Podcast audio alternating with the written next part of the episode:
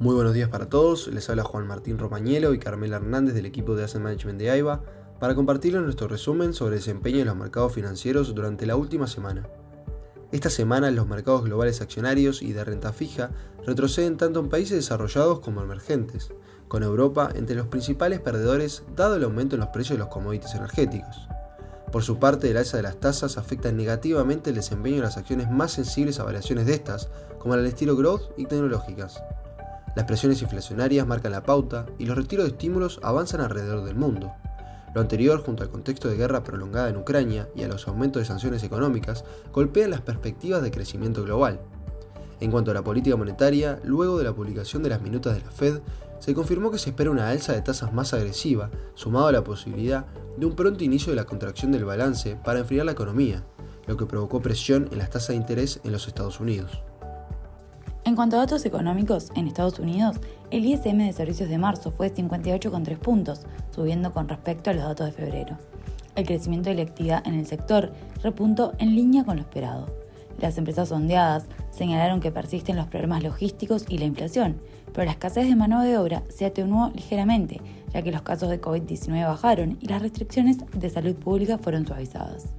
Asimismo, las órdenes de fábrica de febrero se contrajeron un 0,5% mensual, desacelerándose respecto al avance del mes anterior.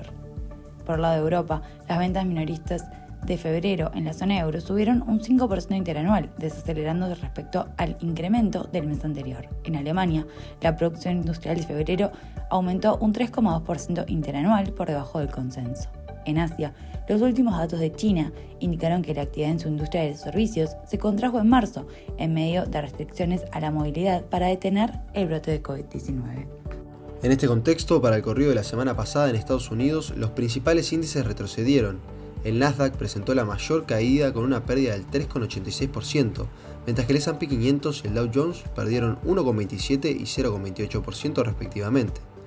Por otro lado, en Europa los índices bursátiles también presentaron pérdidas, a excepción del FTSE en inglés, que avanzó un 1,18%. En este sentido, el Stock 600 y el DAX alemán retrocedieron 0,96 y 2,63%. En Asia los resultados fueron negativos, con el Nikkei japonés perdiendo 3,89 y el Shanghai Stock Exchange un 0,97%.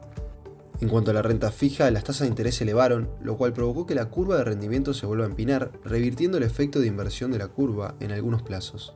Así, los treasuries de 7 a 10 y 20 años caen 2,6 y 4,2% respectivamente, mientras que el spread entre la tasa de 10 y 2 años vuelve a terreno positivo, alcanzando los 19 puntos básicos desde los 0,06 puntos básicos de la semana previa.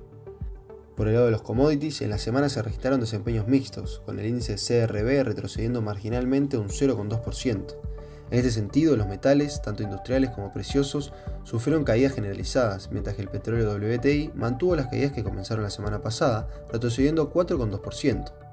Por el contrario, los activos agrícolas avanzaron, mientras que el gas natural se apreció considerablemente, subiendo un 12,7% en la semana y alcanzando una alza del 70,5% en el año. El sentimiento de mercado sin duda sigue estando determinado por la Fed de línea dura, las revueltas en el mercado de materias primas provocadas por la invasión rusa a Ucrania y la perspectiva de una desaceleración económica.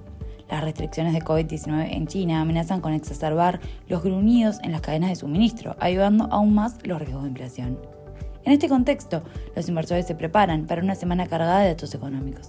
Mañana martes, los inversores recibirán el IPC más reciente de la Oficina de Estadísticas Laborales de Estados Unidos. Se espera que el mismo muestre un asombroso aumento interanual del 8,4%, el mayor salto desde 1982.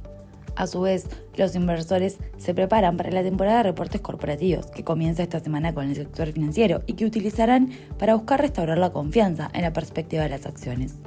Además, en el plano macro, tendremos datos de ventas minoristas y solicitudes de beneficio por desempleo por el lado de Estados Unidos.